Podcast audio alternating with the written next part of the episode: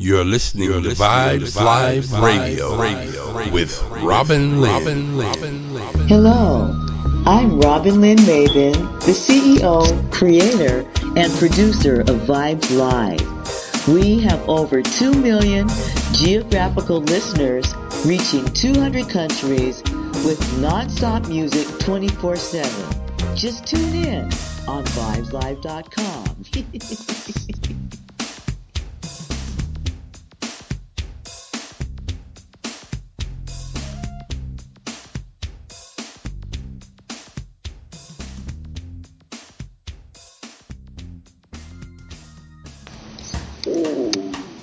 Lives has something very special for you right after church. Gospel brunch and sunshine. I am Robin Lynn and join me for Jazz with Jay every Sunday and a glass of wine on vibeslive.com. 12 noon Pacific Time, 3 p.m. Eastern Standard Time.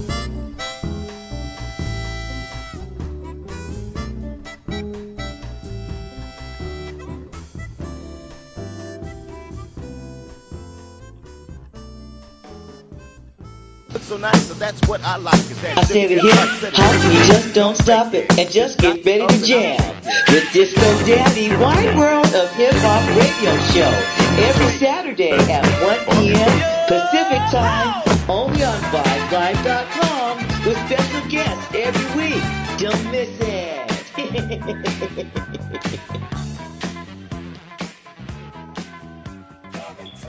Hello out there, Disco Daddy here. Welcome to another edition of Disco Daddy's Wide World of Hip Hop. Uh, today, we have a very special guest. Um, all month long, we're going to be interviewing legends who are legends in hip hop, but you may not know who they are. You may not have ever heard the name unless you're a student of hip hop or you're hardcore. These are people who helped build the foundation of some of the greatest uh, groups behind the scenes and along with them also, but uh, never quite got the individual attention that they probably deserve. Well, we're going to rectify that today.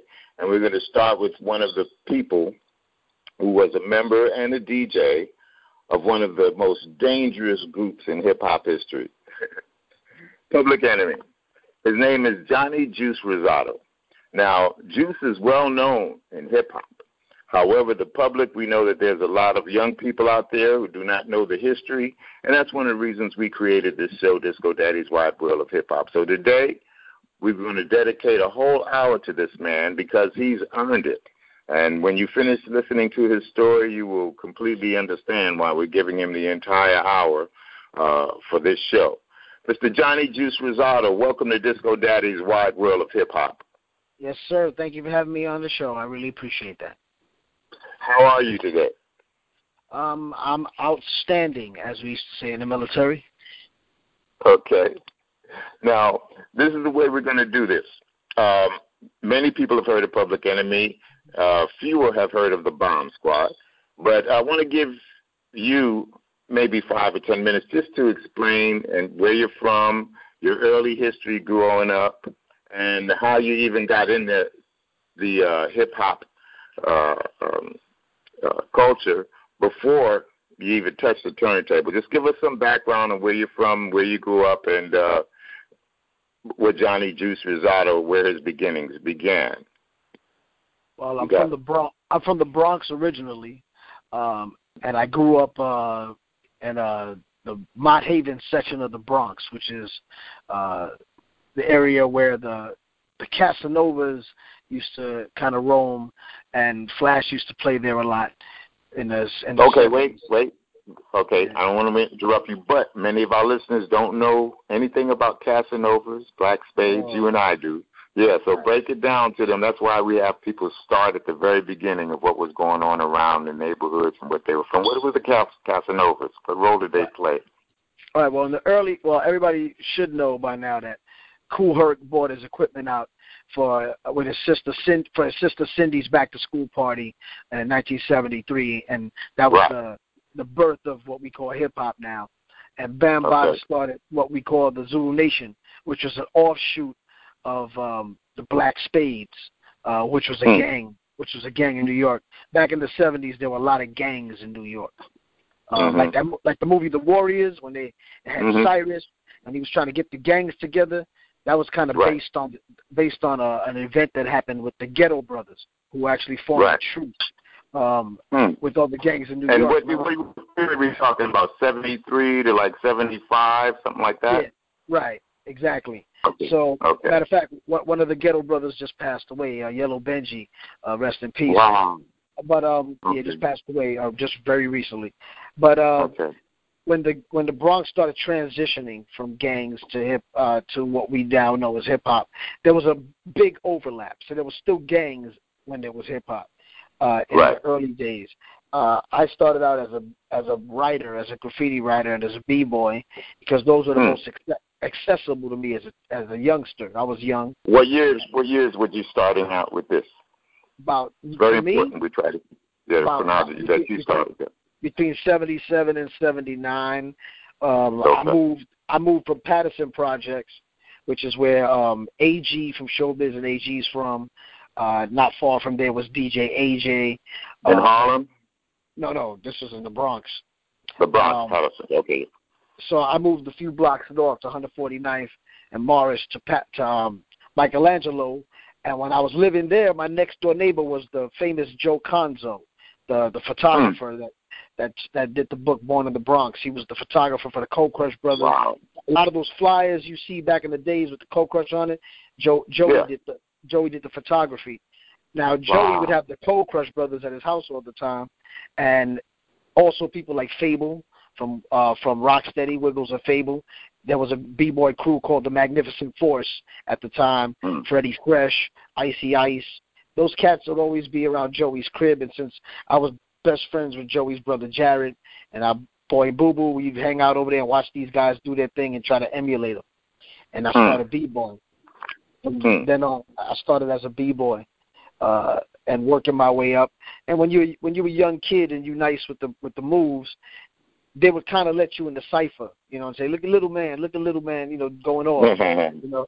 So they watch me, you know, going off because before it was breakdancing, before all of that, it was called going off. Okay. It was called, it was called going off, and then or burning. Right, and then it then it mm-hmm. transitioned into the floor moves, which became floor rocking. Um, I am currently the vice president of the first uh, all Latino rocking crew, the Bronx Boys, uh, which was wow. started in '74 as a graffiti crew, and then transitioned to a rocking crew in '75. Uh, wow. Our, our members are credited with creating foundation moves like the three step, which was created by Batch, uh, Russian kicks, which was created by Abby, his brother, the W mm. and the pretzel freeze, which was created by Trace Two. Uh, Crazy Hmm. Legs made those famous. And eventually in '79, when the crew broke up, our Burnside division spun off and became the Rocksteady crew. Okay. So uh, okay. from then, from from at, from transition from the '70s to the '80s, in the early '80s, uh, my family came into a little bit of money after we sued a medical uh, facility, a hospital, for something that happened to my mother, and we moved to Okay. Long Island. We moved to Long Island in, the, in the early '80s, and um, I was still making my weekend trips back to the Bronx, but I started doing my b-boying out in Long Island, and I ran into a cat named DJ uh, Will. He was the, the Mhm. resident dope DJ in the neighborhood, so I started kind of hanging with him and trying to learn. And at the same time, I was trying to, you know, make my name. So I was already making my name as a b-boy. I ran into a Hmm. young cat named, Ch- uh, well, his name was Trevor Smith. Uh, later on, he would be known as Busta Rhymes. Ha. Uh, And uh, but Trevor became my b-boy. Him and his little brother Paul. Um, Hmm. and we we had a little crew. We transitioned to a little rap group, and eventually I Mhm. ran into the big DJ on Long Island, DJ Hig, who was he did all the clubs. Now Hig had a younger brother named Brian Higgins. Brian Higgins would later go on to be known as Charlie Brown. So Hmm. me hanging Now, with what, Hig, what year? What year was this? And this was this were any of the- those clubs, what's that? any of the clubs like Fantasia and any of the, the, some of the people I interviewed from Queens, that clubs started popping up over there. Was this during that period or before that? That was about 83 to 80, 85. It was about this time period. before. Right. So Okay. We was you know it was mainly Long Island cats, and um, they had like little clubs in Long Island like Feathers and Roxy's and things like that, and Uncle Uncle Sam's. Uh, there was a bunch of clubs out in Long Island. Uh, there was okay. one out. Uh, I forgot the one that was way out. Faces and Commack. Mm. You know, there was a lot of mm. clubs out there that had teen nights, and I was a teenager, so I was doing teen nights. Uh, but Hig was DJing both the teen nights and the regular nights, so he had it on lock. Okay. So I was rolling mm. with him wherever I could. I was his DJ partner. He would do the mixes, and I would do the cuts. And he started teaching me how to mix better, and I became real good at mixing. I was ready nice mm. and scratching. And then I hooked up with his younger brother, Charlie Brown, and we became a crew. His name was mm. KBMC at the time. Uh, eventually, Busta became a part of the crew. He was MC Chillo Ski. Hmm. And it was me, Busta, and Brown. We were called the Bum Rush Crew. And, and this uh, is like 85? 85, yep, about 85. And, okay. And eight, about 83, 84, 85. We even opened up for a couple of artists like Alisha. She did that song Too Turned On. Uh, she right. did a lot. That was like the freestyle movement at the time, and you know we would do little shows here and there, and hmm. we were getting a little love, and uh, eventually. Were you DJing or MCing or what? I was DJing. I was DJing. Okay, you was a DJ. Um, okay. Now, I mean, I would write rhymes too, because everybody wrote rhymes. But I was the right. DJ that with the rappers, and we would put together mixtapes and little uh, pause button tapes. So I make these beats out of pause buttons. Eventually, we heard, we heard about a contest, and and uh, that these cats called Spectrum City was having. Spectrum City was mm-hmm. a was a local sound system in Long Island. Consisted of MC Chucky D, MC DJ mm-hmm. Flavor, uh, DJ Melody, and and uh, DJ uh, Wizard KG. Uh, and these are all Long Island people. They were all Long Island people. That gotcha. Spectrum City would later become Public Enemy. So wow, they did a radio show on BAU, which was Adelphi University, and it was mm-hmm. pretty popular. A lot of people up there. There was the Spectrum City Hour Power, uh, Mr. Bill Most Chill. That's Bill Stephney. He would go on to become vice president of Def Jam. Uh, Dr. Mm-hmm. Dre in the operating room. He would go on to become right. the host of MTV Raps. Right. And the, and uh, and the head of this group Original Concept. So they were getting funneled through the Def Jam chain since about 85, about that time, about the same time I hooked up with them. They wanted to do mm-hmm. management. So they tried to have these contests, and whoever won, they would manage them and get them signed. Well, that Spectrum City time, wanted to do that. Spectrum right. City wanted to do that. Okay, exactly. and it was Chuck D. Chuck D. was still the leader at that time. He was the. They were beginning. They were, weren't even public enemy, but Chuck D. was was there. Now, to, right. They, they, were Spect- they were Spectrum City for a while by this time, but right. but they but right. uh, they were on the cusp of signing a deal with Def Jam in '86. So okay. I came I came in with Brown. Busta was supposed to show up, but he didn't show up. And we, mm. me and Brown went with, a, with one of our homeboys. We thought we were going to battle as a crew, but it was a one-on-one battle. All the DJs battled and all the MCs battled. I won the DJ wow. battle. So. I became a. They they put together a group called the Kings of Pressure, and we were signed to Next Plateau. Uh, hmm. But I but I would still bring Brown to, to the, the rehearsal studio with me all the time. So eventually Chuck put him and Busta down and made them a bunch of different crews until eventually they settled on the name Leaders of the New School. Um, okay. While I was when I was doing Kings of Pressure and I did a song You Know How to Reach Us and one called Give Me the Mic, which I rapped on.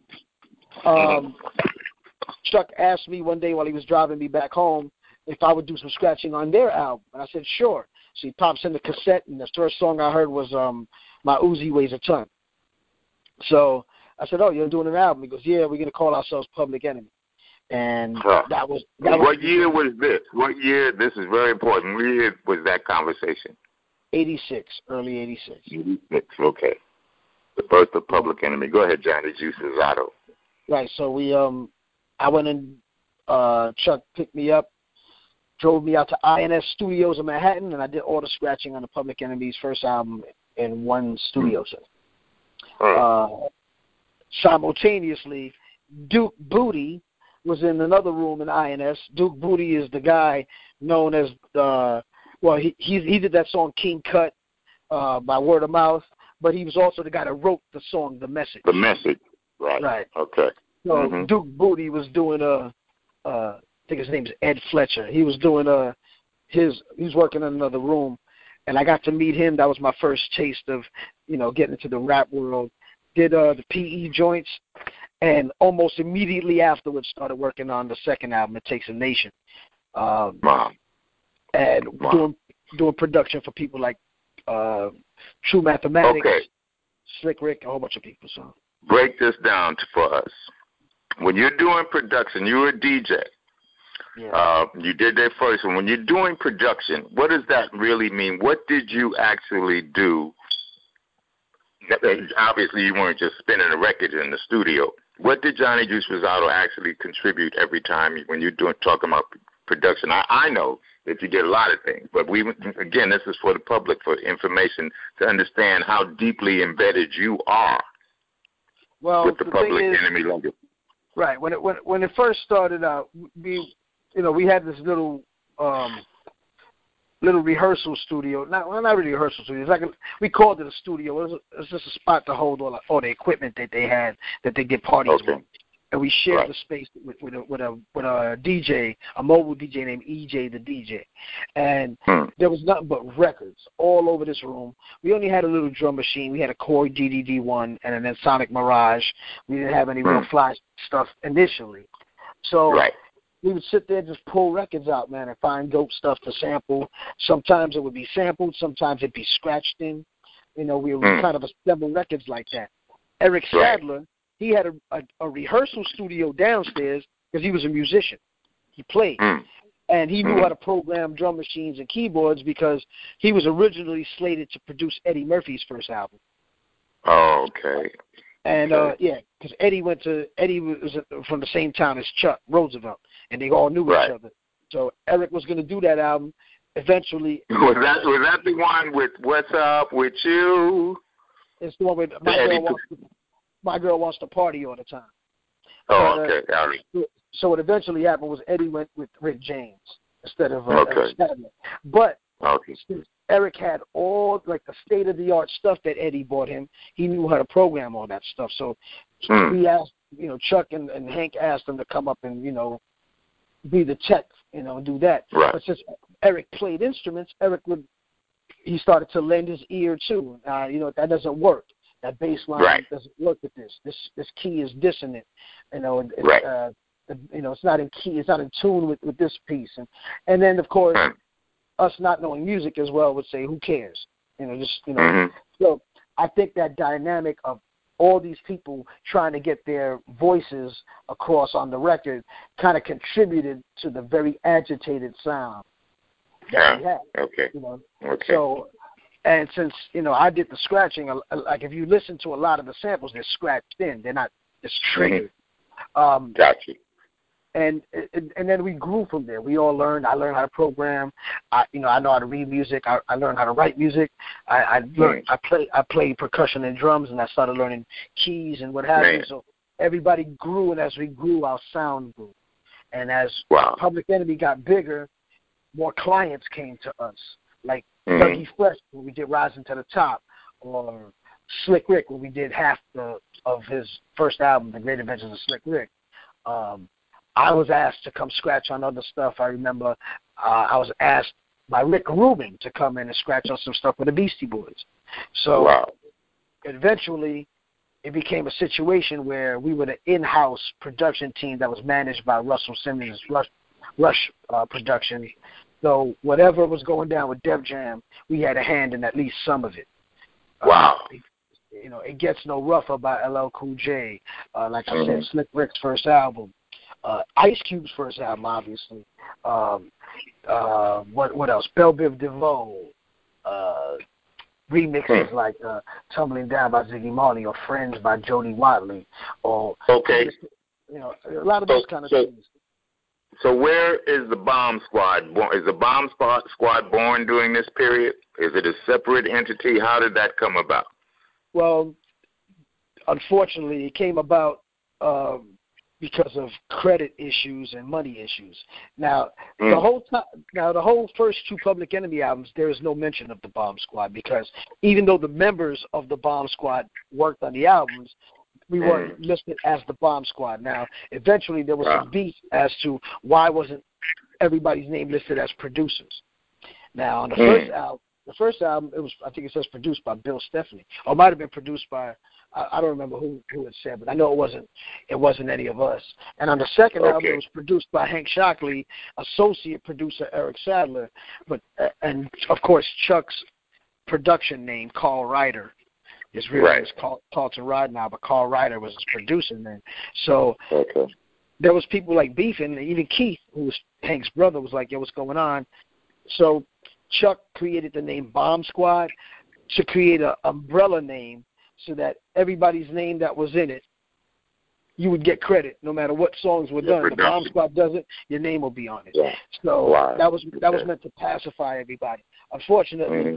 I left about the time the Bomb Squad name came out, so my name wow. listed. Okay. I, I left because you know because of those reasons why the Bomb Squad name was created. You know, money, mm. credit. I went away right. for a while. And um, okay.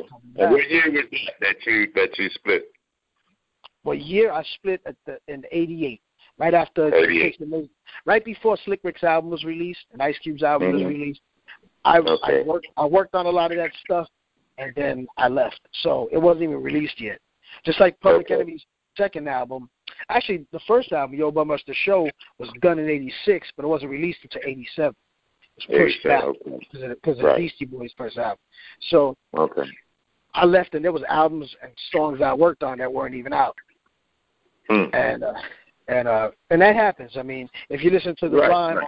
the, the rhymes on "Do Me Baby," those were written by Charlie Brown and Busta Rhymes, mm. uncredited. Mm. That backstage, underage, that's that was that was Charlie Brown's rhyme. Matter of wow. fact, it was on their second album, and Brown had to rewrite the lyrics for um a song Syntax Era because they you know they came out on the the the, the Vogue album. Right, right, okay, okay. You leave in '88, and Yeah, then where where did that take you there? Now, Public Enemy is steadily blowing up. However, uh, that probably was their the pr- beginning of their prime time uh, period. Where does Johnny Juice Rosado go now? Well, Johnny Juice Rosado mysteriously disappeared to the military. I went to the military. okay. Uh, really, you're a veteran. Yep, I'm a veteran. I'm a combat veteran. Thank I, you I, for your service, sir. Yeah, so I left, went to the military. Didn't even tell Chuck. And matter of fact, Hank and um, not Hank, Eric Sadler called my house looking for me to work on a song, and my mother's like, "John is gone." They're like, "What do you What do you mean gone? What do you mean John is gone?" And I was like, "We went to the military," and they were like, "What?" I didn't tell nobody. I just left. Uh, Wow. I didn't, tell, I didn't tell anybody in the in the crew. So Okay. I up and I up and left. I'm like, forget this. I, I had to get away. I had to get away from all of that, and I did, and it was good. For Okay, well, let me let me let me explore that for a minute. You leave what is becoming one of the most popular groups in the world at Yep. at the time when hip hop is going full blast. What Right. at what moment did you decide to go? I can understand the feelings of. You just, just explained that, but what moment did you decide instead of like like going and producing other people or working for somebody else, why the military? Because I had to get away from New York. I had to get away from the bad vibes, uh, negative energy. I had to get away, and I wasn't scared to leave. You know, Right. I think right. I think I think a lot of people stay in situations like that because they're defined by those situations. I wasn't. I didn't feel defined by it. Right. At the t- at the time, I was in the I was uh, on the national taekwondo team, Hmm. martial arts. I was a, a very accomplished martial artist. Uh, Wow. I was um, uh, a highly advanced student. Uh, Hmm. I had other things ha- that, that that were that, that I could have pursued, which is what I did. Uh, I Right. went, to, went to the Navy. Um, I became an electronic technician, and then I got bored with Hmm. that, and then uh, I um, I decided to do something a little more adventurous in the military, and became part of special warfare. Wow. And then I eventually went to the Gulf War, Mhm. and and while I was doing all of this, I was still working on music.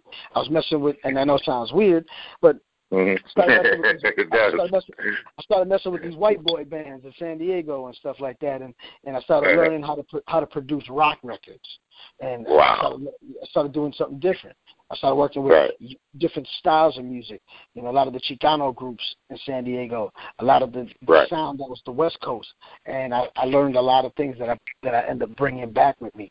And um, eventually, uh, I had a unfortunately got sick from whatever happened to me over over right. overseas. I woke okay. up one day. I was I was paralyzed from the neck down. Wow. Um, yeah, I couldn't move. Anything. Wow. Uh, no, yep. no physical injury. You didn't fall down or anything. I mean, you know. Well, I fell down. Up like that? I fell down because my legs stopped working, but I didn't fall down. Right. The, the, the, me being paralyzed wasn't a result of a physical. Right. That's what I'm saying. Or any kind wow. of impact injury. Mm-hmm. Uh, mm-hmm. So I don't know what it was, and they didn't know what it was, and they eventually figured out what it might have been, and they started mm-hmm. trying to work to fix me, and then they made it worse for a minute. Then I got better, but I had to kind of relearn how to do a lot of things. At the wow. time, I was training for the Olympics in Taekwondo in '92. Wow. Uh, and that just ruined that. Mm. So, um, and I was the current national champion in my weight class. So okay, that that kind of ruined that. And uh, but uh, what what year what year was this happening to you? Uh, I assume you applied for discharge after, but what, what year was this happening to you? That happened in 1992, in May of 1992. 92. Okay, so, the Gulf War. Mm. Well, this after Okay. the Gulf War, but was, that's Okay. sym- symptoms started showing up in '91, but Right. um, but they were like, it just felt like I worked out a lot, you know, which I was working out a Mhm. lot. So I'm like, well, maybe I need to just relax a little bit. Felt like my muscles were tight, but it, I didn't have any paralysis issues. Uh, even though Right. one time I did fall down a flight of stairs because my legs just stopped working, and I'm like, Right. wow, man, I, I thought I was just too tired. I was working out too much. I'm like, let me just relax eventually, like I said, when I woke up, I couldn't move. That became the the the point where I Mm. knew something was horribly wrong. Uh, Mhm. They worked on me. I went. I became temporarily assigned to a training command. That way, I could try to rehabilitate, and um, I got better, but not the way I wanted to. So I finished my six years in '94, and I got out. Mm. Um, okay. I came came back to, to New York, started working with Charlie Brown on a solo album Mhm. uh, which which we never really released a couple of singles, but we never released Mhm. the album. I still have it on my hard drive. And Hmm. slowly but surely started getting back into the, you know, I started bumping into the Chuck, and he would ask me to work on some, and I would work on a one-off with him, but you know there was still some, you know, unfi- uh, unfinished uh, business between us, and Right. and you know, and, and some loose ends. We ended up straightening that out, and like, and then I came back and did He Got Game with them. Mm. Okay. And what year was this? I think that was '98. Ninety-eight. Okay. So from from from ninety two to ninety eight, basically, you sort of repairing in repair mode, no, trying to get your life together. And Up to that- well, yeah, 94. yeah, yeah, but 94 when I got out of the military, I was kind of in repair mode. Okay. Um, I started working at a reggae studio. I was doing a lot of reggae stuff. My boy Philip Mhm. Smart, rest in peace, and, and Mikey McDonald. Worked on everything from Shaggy Records to Super Cat, Ray Vaughn, Maxi Priest, uh, you know, Junior Cat, Lexus, a lot of reggae stuff. And while I Mhm. was doing that, I was working with some of the hip hop artists that came out of Long Island at the time, like the Matrix and of course Brown and them. And then eventually I Mhm. hooked back up with Chuck in '98 for um, He Got Game.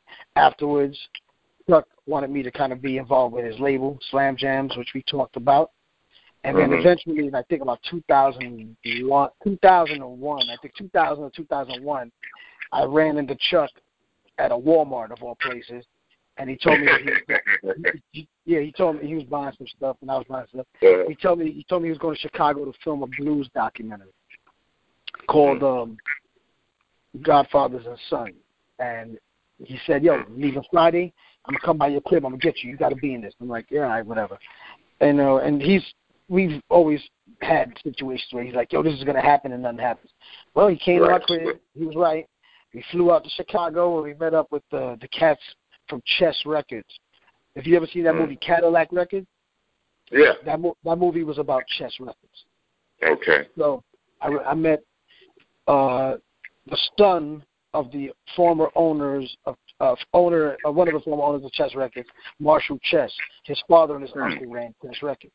Marshall Okay. produced a couple of records. He produced um, Electric Mud, for Muddy Waters. He produced uh, mm-hmm. uh, uh, an electric album for Howlin' Wolf, and eventually he left to become Rolling Stones manager, and he came back when his father passed away. So Marshall wow. was representing Chess Records, and he bought in uh, the studio musicians that worked on Muddy Waters' Electric Mud album. Wow. And we, re- and we redid that song, dan dan dan dan dan. Yeah, we know that record. Oh. I was a young boy, dan dan dan dan. The age of five, and then and oh yeah, okay. Mom told me wow. the greatest man alive. It's called Mannish Boy, or I'm a Man. Wow. So, the session musicians that were that were there, uh, hmm. they were there. All the old cats: Morris Jennings, Pete Cosey, Phil Upchurch, uh, Gene Barge, uh, Louis Satterfield. You know, a lot of them guys are. So they were all there. What was, what was that like? Were, were you aware of who these cats were? I know you knew the the, the main the main man, but did you know any of the, the history of any of those cats that you you were there with? I knew the history of all of them. Wow. Chuck, Chuck, okay. Chuck calls me the human Wikipedia. Now keep in mind at this particular point, the, the internet the internet wasn't prolific like it is now. You know, right? The, the, oh, I know. Cell, cell phones were just barely new, and I had a Sky pager. I remember because I got the when we was out there in Chicago, Aaliyah passed away while I was in the studio. That she recorded her first album, and I was looking at her out a gold album when I, when when I heard. Wow. It. But yeah. Wow.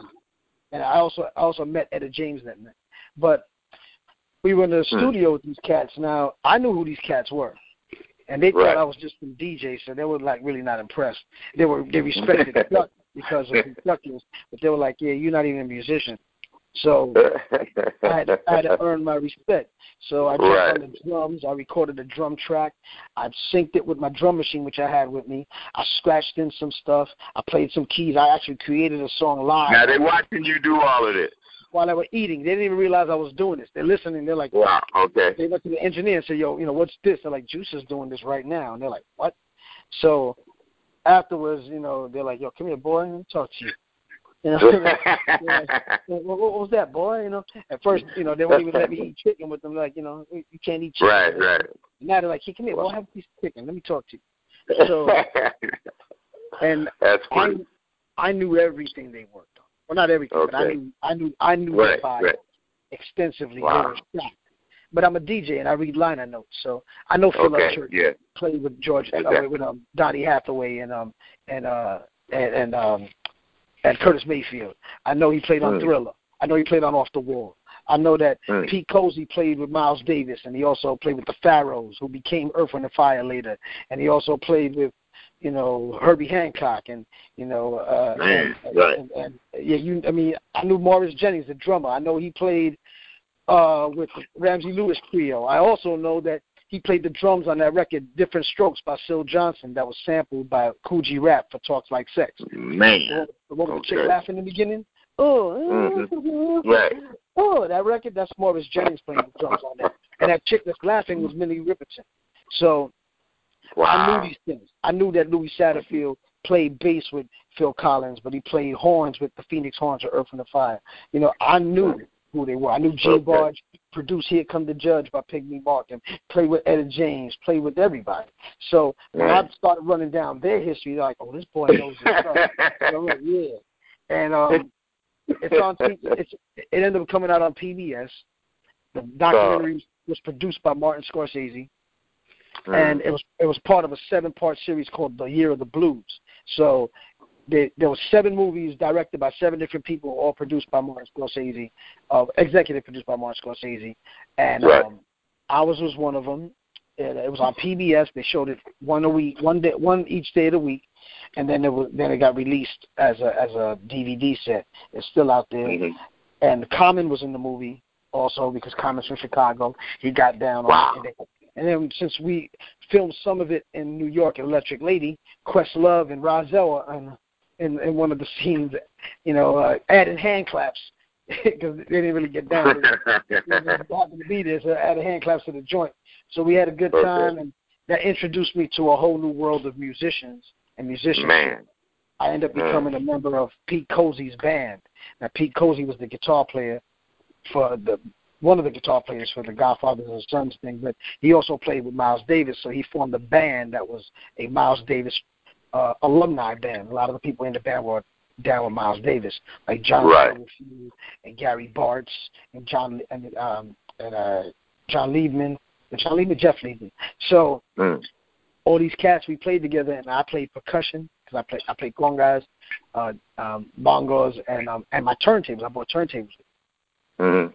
So I started getting into more of the live jazz movement and doing that kind right. of thing, and that led okay. to you know, I mean, I could go on forever, and this would take forever. So, long story short, I started scoring and doing. Um, I started scoring movies and doing jazz stuff that led to uh, Emmy nominations, a couple of a few NAACP. Now go into that. Where, where, how did that first? We got time. That's why I'm giving you this whole hour, sir.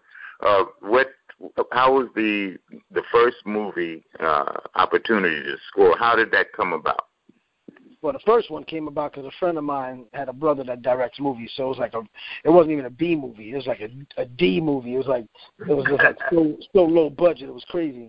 But I'm like, I get a chance to. I started doing some, you know, low budget movies, and and um eventually Chuck was in a a, a, a TV show called Ali Rap. It was a one hour special on on ESPN when Muhammad Ali mm-hmm. turned 65. So they wanted a theme song. So Chuck, you know, hit me up. He's like, "Yo, Juice, where you at?" I'm like, "I'm I'm on my way to the studio. What's up?" He said, "Yo, we need to do this song like tonight for ESPN." I'm like, "Okay, I'll be there." You know, Chuck was literally writing the rhymes while I was writing the beat. Right. So we did the song Ali Rap. I mixed it, everything. Within a few hours, sent it to ESPN. They were like, perfect.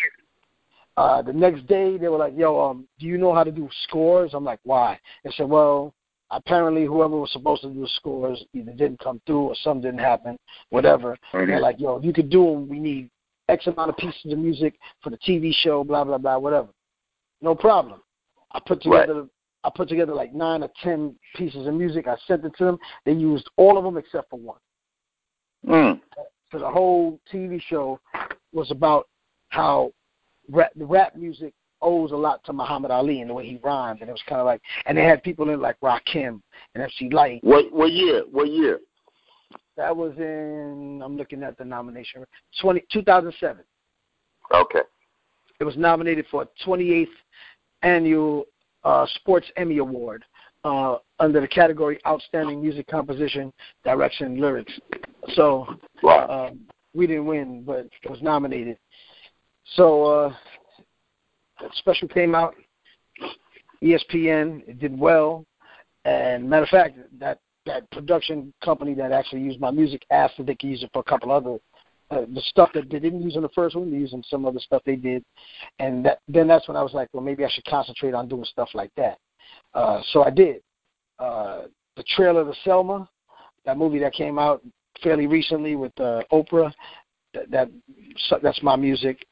Um, I did a, a another documentary called On the Shoulders of Giants that was produced by Kareem Abdul-Jabbar about the first all African American professional basketball team, and um, that came about by mistake because Kareem was on a plane trying to figure out how he was going to get music for his his movie because budget was gone, and Chuck happened to be sitting right near him, he heard it. He says, "I'll do a, I'll do the theme, of course." He hit me up and says, "Juice, let's do this, but it has to sound like Harlem Renaissance jazz, but still have hip hop." So I created a, a piece that sounded like that. They loved it, and then Kareem said, "Can you score?" I said, "Yeah," and he got Brian Cunliffe, who's an Emmy nominated. No, okay, you you were doing this. You were doing this for Kareem Abdul-Jabbar. He was the producer. He was the producer. That's right. Okay. And I sat down with Kareem in Manhattan at some spot. We were doing the video editing, and his manager, Deborah, me and Chuck, you know, we ate some food, talked, and um, we clicked. We hit it off, you know. Really, you know, I mean, he's probably sick of talking about basketball, but I was really talking to him about Bruce Lee because I'm a martial artist, and I know he trained with Bruce.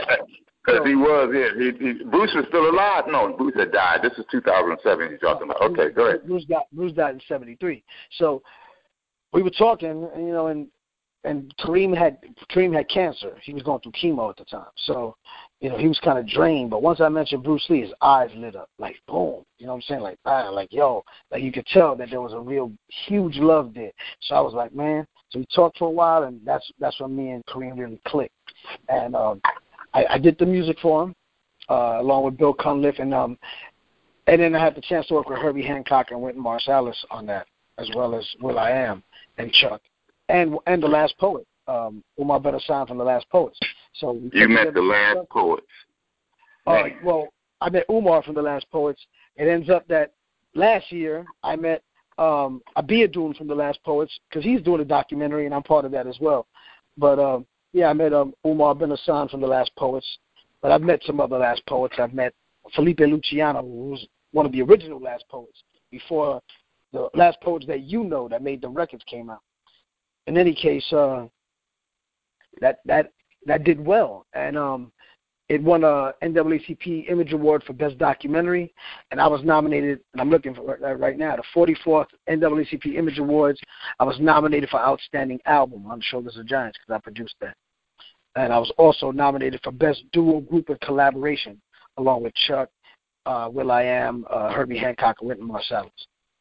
Uh, we lost. We lost. We lost to Whitney Houston. Whitney Houston won the best album and she died that year. So you know, it was a stacked wow. category. It was Whitney Houston, Michael Jackson's 30th anniversary of Bad, and, and Alicia Keys. I was not, I was, I had no chance in that category, and uh, and I think Mary Mary won the best duo group collaboration. So, but we were nominated, and that was good enough. And because of that, I, that's led me to do a lot more things. I I did the music for, I redid the song "Welcome to the Terror Dome" for that that Samsung VR commercial with LeBron James.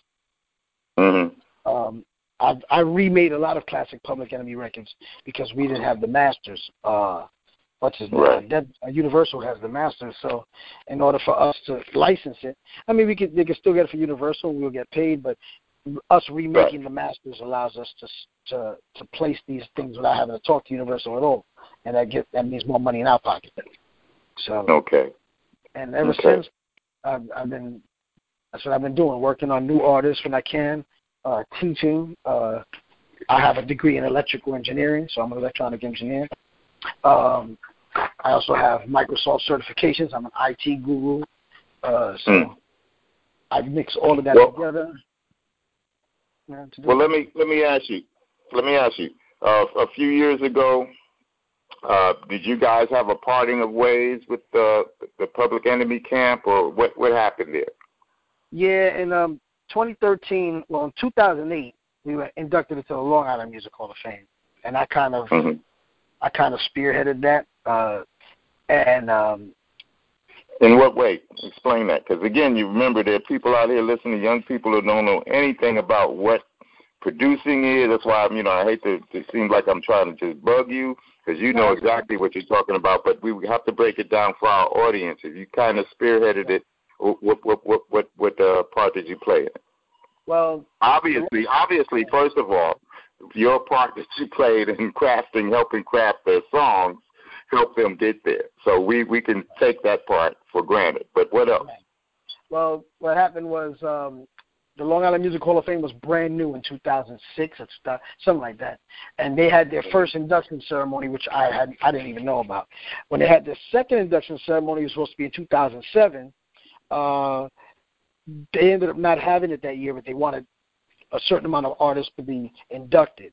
Uh, I guess they couldn't reach some of them, or they couldn't find a venue. I don't know what the situation was, but yeah. in the meantime, since they had more time to secure artists to induct, I was introduced to somebody, uh, Bill, uh, Richard Lahamadou, and um, and he said he was trying to get he would like it very much if Public Enemy could be inducted. So I had to somehow coordinate Public Enemy to show up and maybe perform and who's going to induct us. It ends up that DMC from Run DMC inducted us because okay. Even though it's a Long Island Music Hall of Fame, technically Queens and Kings County, which is Brooklyn, are located on Long Island. So right. So Run DMC was already inducted, I believe, in the first in the first uh, award ceremony, as, as was Billy Joel and some others. So the second one, which was it says on the award, is funny, 2007, but it actually happened in 2008. Uh, we we went out there. Flav didn't make it. It was Chuck, myself, the S1Ws, and um, we ended up doing a performance with the band that was there. It was me, Chuck, and DMC performed. Actually, that's mm-hmm. it. Me, Chuck, and DMC with the band. Uh, a couple of other groups performed. The, the guys that sing, the sings "The Lion Sleeps Tonight." You know the song. Mm-hmm. Right. Um, yeah. Do do do do do. Yep. Exactly. Mm-hmm. Uh, they got inducted. Uh, Eddie Money got inducted. Uh, uh, what are these guys? Uh, Blue Oyster Cult, more cowbell. Those dudes. They was sitting, mm-hmm. and LL and LL Cool J, who was sitting next to me actually. Uh, so, wow. uh, and once that happened, you know, Chuck realized that there's an opportunity for us at our, t- and that that was 2007, so that was the 20th year. That was a 20 year anniversary. Well, 20, 2008 is 21 years, but 20th anniversary of us. So we knew once we made 25 years, it's possible that we could have been eligible to be inducted in the rock and roll. Because it's 25 years is the um, again for the audience. 25 years is the minimum amount of time you have to have existed as a, a recording uh, artist or entity to right. be to qualify. Right. Okay. Exactly. So we knew in 2013 that that was our year. Uh, um, hmm. So we were. Had Grandmaster Flash and the Furious Five had they been inducted yet at this point? They were the first one. They were the first rap group inducted. But, but but at the point you're talking about now, had they been inducted? Because I don't recall the year they went in. Um, that's a good question. Let's see. It was us. The year before us was the Beastie Boys. The year before that was Run DMC. The year before that was Grandmaster Flash. So we were 2013, 2012 was the Beastie. Yeah, they had been in. They were in. They were in by then. Okay. Yeah, so, so okay. Um, and um, we knew that there was a, there was, that that was a, a highly probable. Um, so um, Chuck started like literally um, like setting things in motion for that to become something. Right? So, setting things in motion specifically what do you mean? Things leading changing the music or or no, or no, no, has nothing to do with the music. Uh, doing hmm. certain events like we did a uh, we did an event in um, in LA at Skid Row. Where we did a benefit. We started doing more things that were that had gravity to add to the weight of something that would be worthy of a rock. 2012, the Skid Row Music Fest. Disco Daddy was there. I was introduced on stage right. by Chuck D, and I introduced the West the West Coast rappers. I'm sorry I didn't know about you then, but I was there. I was backstage. In fact, if you look on my timeline on Facebook, that picture with Chuck D on my timeline, yep. that was taken. That was taken uh, backstage there at the backstage area, uh, and I took one with Flavor Flav too. But um, yeah, 2012. Okay, so the next year they got into the uh, thing. But I now I see what you're talking about. He started doing different type of events. Was the purpose to expose more people to Public Enemy and the music? I think I, I think it was purposely geared towards helping uh, the induction board see that we were more than just a rap group. I mean, obviously, the, right. con- the content of, of our music dictated that, but at the same time, you know, we we we purposely went out our way to do, you know, I mean, Chuck always did events like that, but we we we made a, a, a made it a priority to to to to really lean into those kind of events and do things. Okay, let me ask you another question. Let, let me ask you another question. The, uh, Public Enemy is a band. Were they always? Mm-hmm. And they're tight too, but I'm saying were they when they were Spectrum City because that's what I wanted to ask you earlier. Skip me. Was Spectrum City? Did they start out the same way as a band? Has it always been a band? And was Flavor Flav down with them from Spectrum City days? Well, let me start from the beginning. Flavor Flav initially was not a member of Spectrum City, um, mm-hmm. and he was brought to Chuck and his people by a group that we now know as Son of Bazerk. Now, mm. Son, of, Son of Bazerk and those dudes, they used to be called the Townhouse Three. There was three of them dudes. It was T.A. the DJ, there was Jawell, and there was Daddy Raw. And and they were the ones where Chuck got his inspiration from because they were around longer than Chuck. Mm-hmm. Know, from Freeport, a neighboring town. Now, Flavor is not from Roosevelt like Chuck is in Griffin. No, he's from mm-hmm. Freeport, even though he lives on the okay. it's a neighboring town and he lives on the border block. But he's technically from the town over. So Flav used to roll with those dudes. Now they already had a dude that did their hype man stuff. His name was Mike, and he happened to be Flav's cousin. So they didn't really have a position for him. So when they went up to to the radio station that Chuck and them had, and they were doing a college radio, and to be interviewed, they're like, "Yo, this is our, our boy Flav. You know, we don't really, you know, you know, maybe y'all guys could work with him because we didn't have any, any job for him." So Chuck brought him in and said, "Why don't you rhyme on this, or not? Why don't you do this intro vocal on this mixtape we did in 1983 for the song Public mm-hmm. Enemy Number One? That's how that's how old mm-hmm. that song, even though it was released in '86 as a single. Okay. So Flav got down on it and Chuck didn't like the way his vocals were, and he's like, "Yeah, you got to add more, you know, excuse the pun, flavor." So Flav didn't know what to do, so Chuck said, "Act like your cousin Mike." That whole yeah, that's right, mm. boy. That that's his cousin Mike. That's his style. So that's what he did. And it's weird because wow. since Flav came out first, when Son of Bazerk came out, they said, yeah, that dude down with Son of Bazerk kind of sounds like Flavor. Now it's the other way around. Mm. So mm. Flavor eventually became part of their little squad at that time. Now, fast forward in the future, Griff, when he went on his own, wanted to do rock music. So he created this band called the Seventh Octave. When he was mm-hmm. in this band, the Seventh Octave, that it was a rock band drums, guitar, bass, turntables, which was DJ Lord, and and him on vocals. So Chuck, I mean Griff talked Chuck into bringing the band on the road with him as a backing hmm. element, and that's how it started. And then the band ended up changing members, and then some of the members left, and so instead of being the seventh octave, Griff kept the seventh octave separate, and now the band, Public Enemy's band, became the band. B A N N E D. So mm-hmm. the band was Brian Hargrove on bass, Mike Faulkner on drums, and Khari Wynn on guitar. And the bass players fluctuated, but Brian Hargrove ended up becoming a band leader, and he's toured with everybody. He was Bootsy Collins' music director. Hargrove is no longer with them. He left, and now Davey DMX, the original Davey D, as in one for the trouble, two for the bass, Davey D, is now the mm-hmm. bass player for Public Enemy's band. Mm. And uh, T Bone is the drummer, and uh, and Khari's still the guitar player. So they're very talented cats. And I even produced an album for the band called Band for Life, where I was a member of the band as a DJ along with DJ Lord. So mm-hmm. we and we toured with them in 2012, uh, no 2010, I think.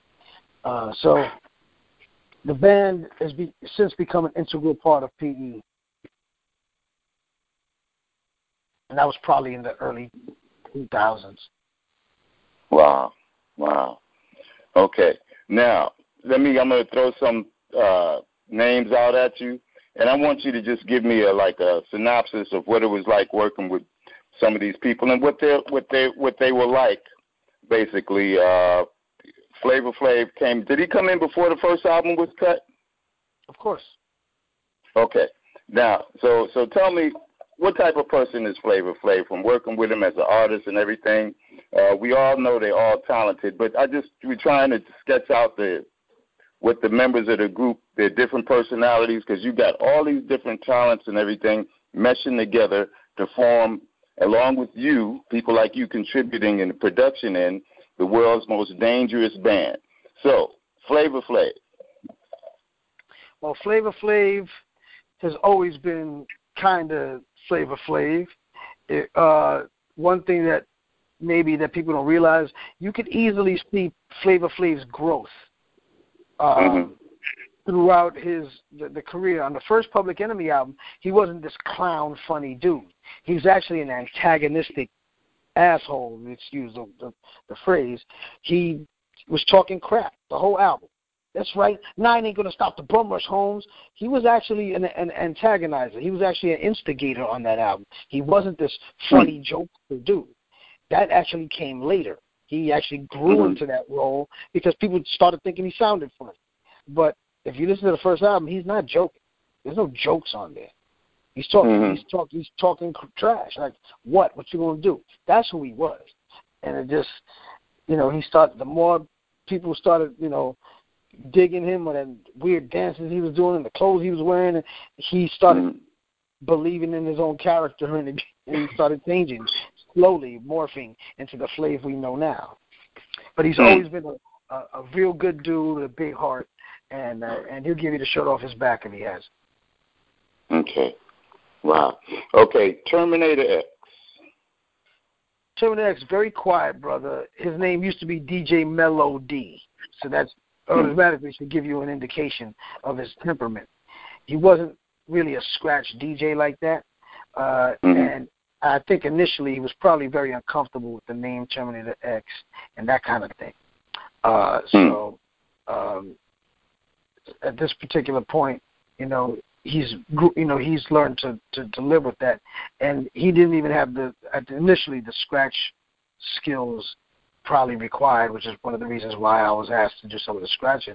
But eventually, hmm. you know, he you know he he he rose to the role that that he was given. He was given a, a huge huge role in uh, Public Enemy because it's just the gravity of the name and and the songs that Chuck made with his name on it. Um, right.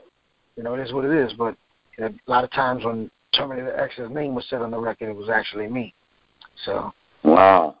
Okay. Wow. So did you guys work together during the same time period, or did he come in? Uh, was he a member of Spectrum City first of all? Right, he was. His name was Melody. If you listen to Public Enemy number one, the very first record, Chuck says, mm-hmm. and Tucky D, myself, and KG Flavor, DJ Melody.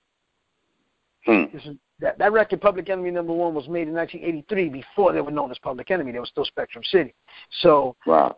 KG was was Keith Shocklee. He was a okay. DJ too. But you know, and that there's some songs that Chuck did the scratching on Welcome to the Terrordome. Mm-hmm. So wow. I mean, he did scratching before anybody got to the studio because he had ideas. And by the time everybody got there, it was like, you know what, the scratching is done. I'm like, okay, you know, he listened back to it. To be honest with you, the scratching on Terrordome is horrible, but the song is so mm-hmm. ridiculously powerful that mm-hmm. scratches that are offbeat kind of sound like they should be offbeat. It sounds like everything's wow. agitated on purpose. So it gives the impression that there's some genius happening when in reality it was just not really couldn't scratch well and uh it just sounds good for what it is. Okay. That's what happened. Okay. Wow. Johnny Juice Rosado. Now I want to ask you about Chuck D, the leader of Spectrum City, the orchestrator of probably one of the greatest uh, groups, hip hop or not, in the history of music. What type of person is he? What does he like to work with? Well, Chuck is also a very quiet man. Uh, he's a Leo, just like me, and like Griff. Uh, actually, mm-hmm. Griff and Chuck's birthday are exactly the same day, same day, same year. Mm-hmm. Uh, mm-hmm. and yeah, so Chuck, you know, Chuck is a very quiet man. Uh, he doesn't prefer the limelight at all. He's equally humble and egotistical. You just never see the ego part because he's very good at, at at keeping Carlton Ridenhour where he needs to be and keeping Chuck D where he needs to be. Um, very bright dude. Uh, at the same time, he knows what he doesn't know, and he knows how to keep mm-hmm. the right. He knows how to keep the right people around him to make him look good. Uh. He um, he's he's he he has a very good idea of of perspective. So when he hmm. writes, when he writes, it's it's not just insightful, but he understands how it fits right in, into into the fabric of of what was what's happening, which is why he worked so well with that. He was older than most rappers at the time when he came out. He was 26, so mm-hmm. you know he wasn't like LL who was 16 when he first came out, or a lot of these rappers right. were teenagers. He was a he was a grown man with a with a bachelor's degree in graphic design, and right. you know he he had he had a plan. He he he was a grown man, and and and, mm. and I think a lot of that was instilled by his father, Mr. Ridenhour, who passed away earlier mm. this year, um, the day after mm. the Super Bowl, in fact. And um, his father was a great man, and, and Chuck followed suit. And I think that you know his father, and I know that his father was very proud of him. But Chuck Chuck was a man's man. You know what I'm saying? And and it shows on the records. You know, you hear what you, okay. you, you get, you see what, what you see is what you get.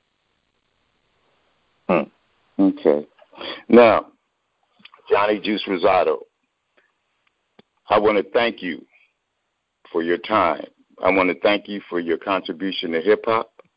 Uh, I hope more people know more about you and how you helped Public Enemy uh, attain the status as one of the most premier groups in the world, hip hop or not, and also your contribution to hip hop because of what you've done behind the scenes for films and documentaries is your effect is probably incalculable. Johnny Juice Rosado, one of the legends of hip hop that you probably have never heard of unless you're like him and me. We're DJs. We read liner notes. we read the small print, okay? So we sort of educate ourselves and we pride ourselves. Plus, I want to say also, Johnny Rosado, you are an encyclopedic type of uh, person with your memory. You are succinct, concise. You remember names and dates. Uh, we want your career to blossom from here, and hopefully, people who did not know anything about Johnny Juice Rosado and his role in hip hop culture, and he is a legend, know more about you now. Okay? Uh, we want to have you back in the future. But what is Johnny Juice Rosado doing right now? What projects are you uh, working on, and where can people find you on the internet and your music? Okay, well, um, you can go to www.djjohnnyjuice.com. You can see my stuff there. If you go to Facebook uh, forward slash DJ Johnny Juice, you can see me there. Um, on Twitter, I'm at, at Johnny Juice. Instagram, I'm at DJ Johnny Juice. Um, email if you want to if you want to correspond. It's uh, johnnyjuice at gmail.com. That's J O H N N Y J U I C E at gmail.com. I'm in the process of producing about four different albums right now. I'm working on two movie scores. I'm directing a documentary on my b-boy crew, the Bronx Boys Rocking Crew. Um, I'm playing as a conga player, percussionist with Taina Asili and La Banda Rebelde, which is a Latin fusion band. I'm also mm. a part of a duo called The Odyssey, uh, which is an electronica type music where I'm pretty much the whole band, uh, mm. along with a, a, bass player, lead singer, uh, KJ. Um, I'm also working on new of the new school stuff. Uh, uh, you name it, I'm working on it. And I'm also working on the Johnny Juice album uh, with some surprises some uh, mm. famous famous DJs, legendary DJs like uh, uh, DJ Jazzy Jeff and Cash Money, and also some famous old school artists like um, like uh, uh, like uh, Mandrill and uh, the Emotions. Uh, wow. I've, I've worked with Mavis Staples before, so Mavis might get on the album as well. So it'll be a mixture of uh, legendary hip hop people and legendary R&B cats. Um, uh, what you call it, uh, Steve Arrington from Slave, you know, cats like that. So it's going to be a surprise. It's going to be pretty dope album. Beautiful. Keep us informed, okay? And I want to thank you again for everything and, and contributing your time to my show. I know you're a very busy man. Johnny Juice Rosado, y'all. Disco Daddy's wide world of hip hop. So, wasn't it a great show? Come back next week, every Saturday at 1 p.m. Pacific Time, 3 p.m. Central Time, 4 p.m. Eastern Standard Time. Disco Daddy's Wide World of Hip Hop Show. Man, it's a great one. Epic, epic. See you next week. Bye.